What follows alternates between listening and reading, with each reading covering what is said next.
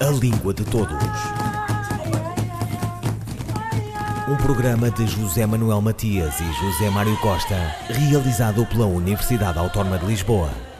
A Língua de Todos.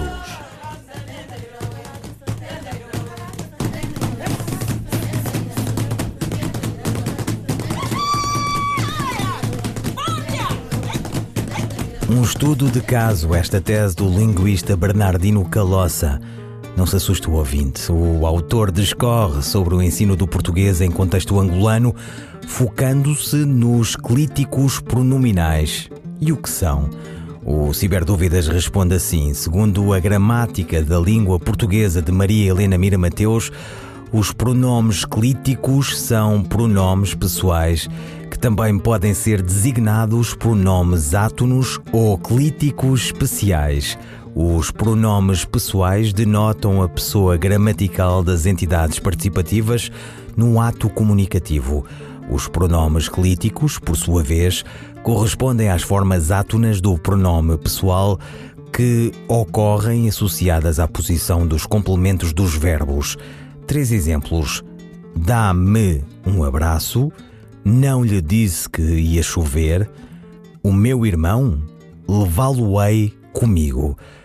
Língua de Todos conversou com Bernardino Calossa. Bem, a respeito do, da, da, língua portuguesa em Angola, inicialmente, eh, sabemos que ela tem desenvolvido nos últimos anos e cada vez mais porque, eh, à medida que o tempo passa, ela vem adquirindo características próprias eh, que o distanciam, claro, do padrão europeu e sabe-se que atualmente temos eh, regulamentado que ao nível do ensino deve-se seguir o padrão europeu. Entretanto, há uma situação real da língua que se distancia eh, deste padrão e, entretanto, eh, estes problemas eh, afetam significativamente o, o processo de ensino, porque hum, os próprios professores, desconhecendo o padrão europeu, os alunos mais ainda, eh, coabita-se num ambiente totalmente desconhecido ao ensinar uma norma que eh, muito raras vezes tem, tem, tem espaço eh, naquilo que é o contexto de convívio dos professores e dos alunos e dali obviamente temos inúmeros problemas.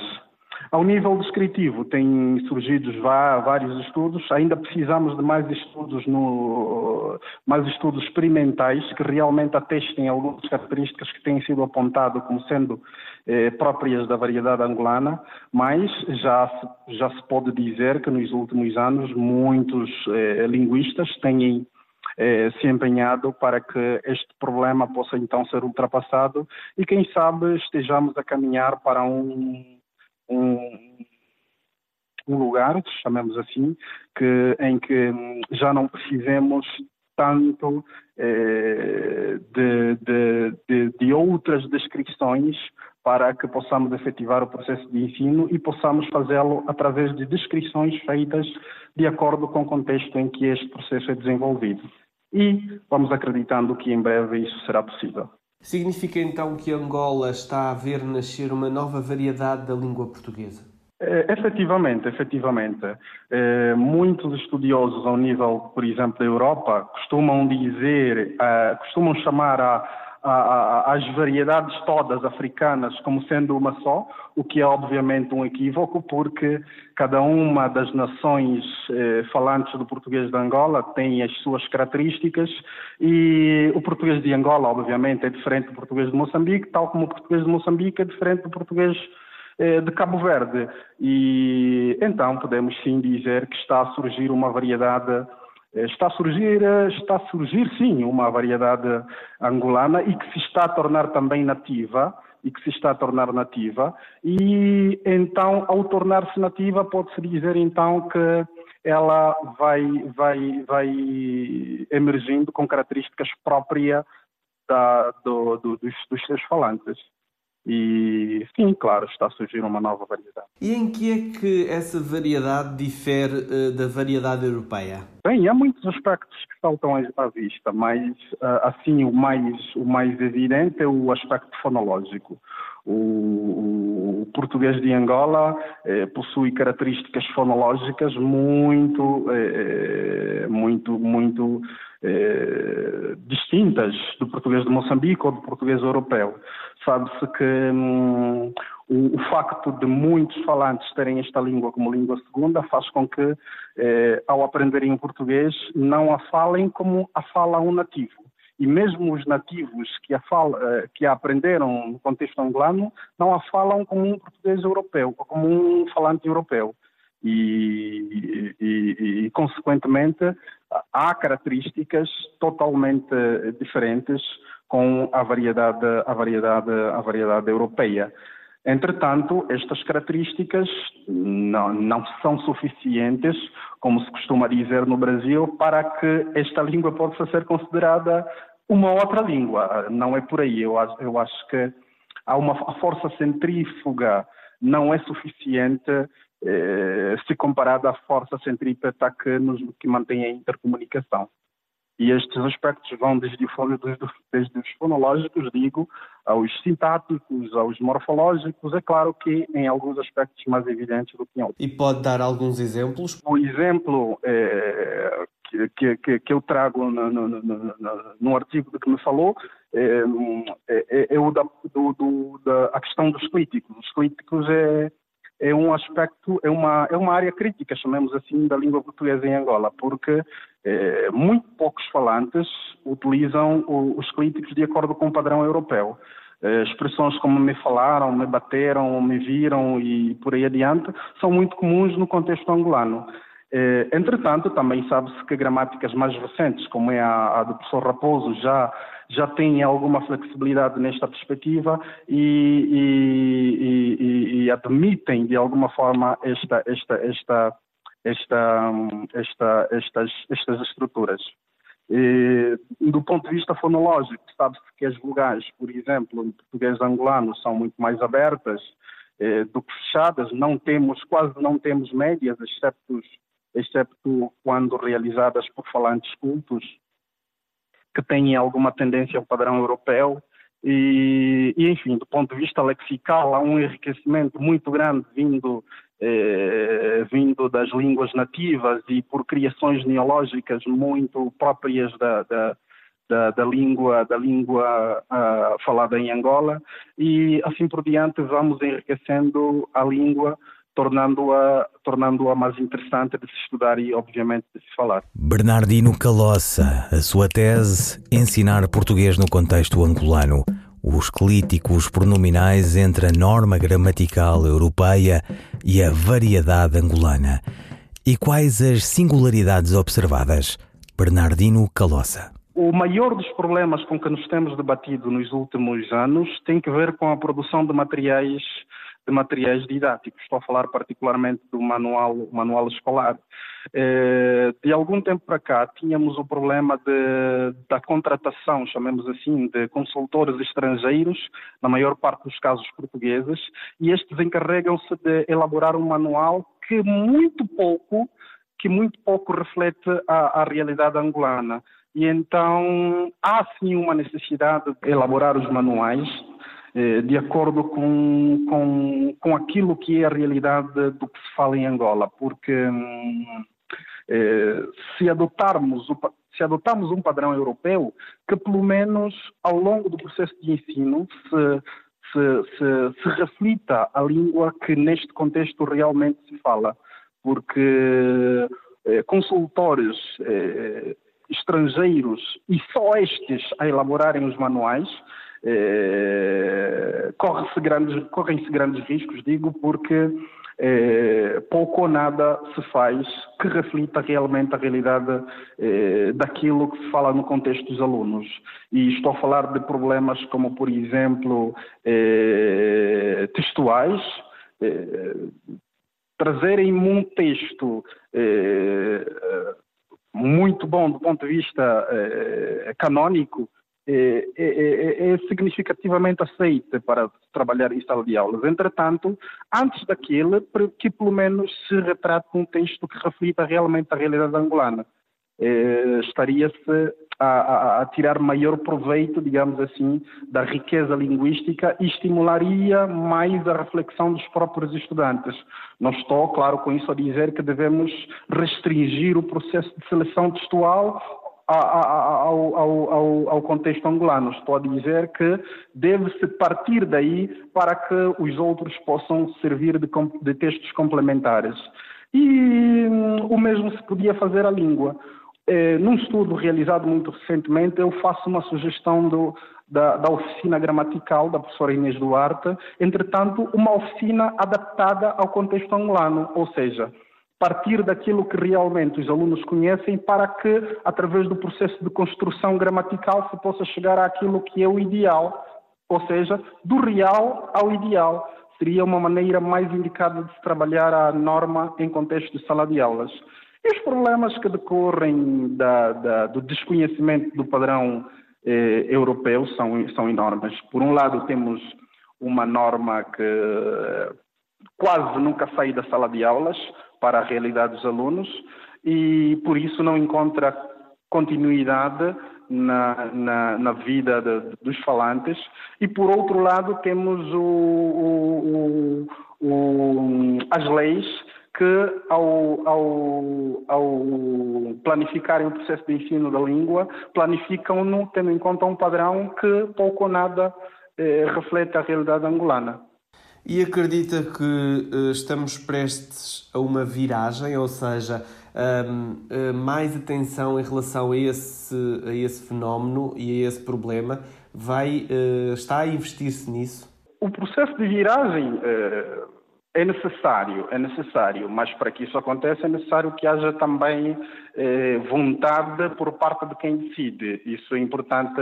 E essa vontade existe? Eh, esta vontade ainda não é verificada, porque hum, nós já temos, eh, ao nível, ao nível do, de Angola, eh, linguistas suficientes que, se levarem a cabo um trabalho profundo de descrição da língua, chegar-se-ia àquilo, àquilo que nós chamaríamos de português angolano não no sentido de, de, de, de, isolar, isolarem, digamos assim, eh, o que se fala aqui como atestando realmente eh, como é que é, separando-se totalmente daquilo que é o padrão europeu, mas eh, descrições reais daquilo que realmente se fala aqui são necessárias para que se, se, se sistematize o processo de ensino. Esta vontade vamos, enquanto linguistas, eh, trabalhando pedindo, obviamente, eh, os microfones para que certo dia possamos ser ouvidos.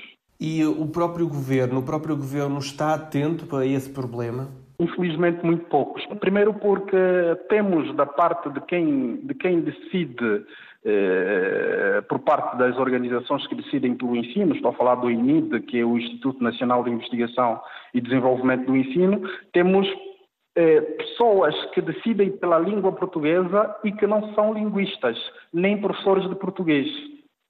E isso é um grande problema porque eh, quando é uma situação em que, em que, que, que envolve, digamos assim, um, um, um investimento é, profundo do ponto de vista financeiro, já há outros interesses envolvidos.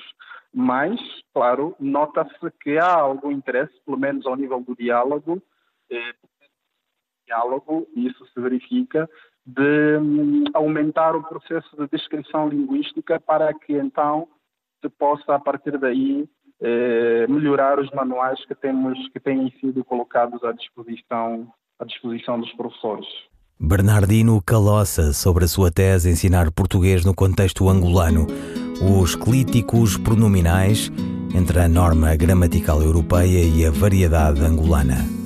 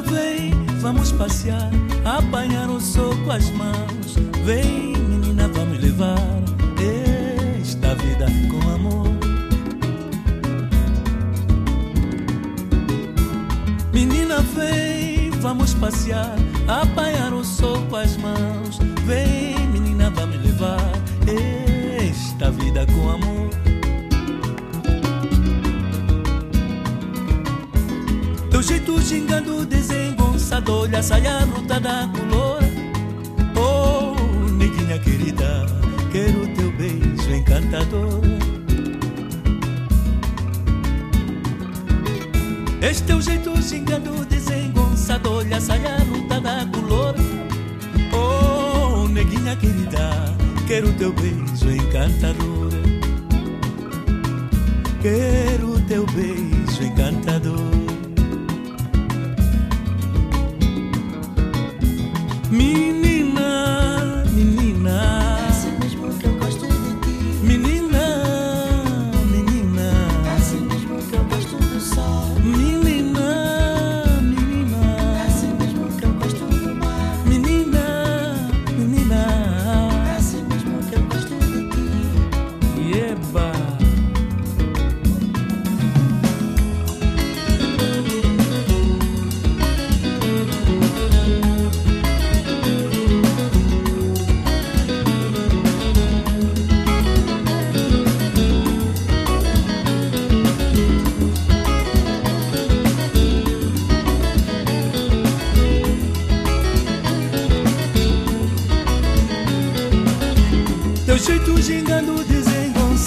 saia da color. Oh, neguinha querida, quero teu beijo encantador. Quero teu beijo encantador. É assim mesmo que eu gosto de ti. É assim mesmo que eu gosto do mar. É assim mesmo que eu gosto do sol. Deste teu jeito de gostar. É assim mesmo que eu gosto de ti. É assim mesmo que eu gosto do mar. É assim mesmo que eu gosto do sol. Deste teu jeito de gostar. Menina, menina. Menina, Valdemar Bastos. Um, dois, três, e... Charneca em Flor, de Flor Bela Espanca. Enche o meu peito no encanto mago, o frêmito das coisas dolorosas. Sob as urzes queimadas nascem rosas. Nos meus olhos, as lágrimas apago. Anseio, asas abertas. O que trago em mim eu ouço bocas silenciosas murmurarem-me as palavras misteriosas que perturbam meu ser como um afago. E nesta febre ansiosa que me invade, dispo a minha mortalha, o meu bruel, e já não sou amor. Soror, saudade. Olhos a arder em êxtase de amor, boca a saber a sol, a fruto, a mel. Sou a charneca rude a abrir em flor. Charneca em Flor, Flor Bela Espanca, pela voz da atriz Irene Cruz. Flor Bela Espanca nasceu em Vila Viçosa a 8 de dezembro de 1894. É-lhe diagnosticado na adolescência o que então se designava por uma neurose. A imagem da autora de Charneca em Flor é de uma mulher torturada. Nada convencional para a época, inconstante nos amores e na deriva que foi a sua vida, onde a poesia e o culto do soneto ocupam um lugar central.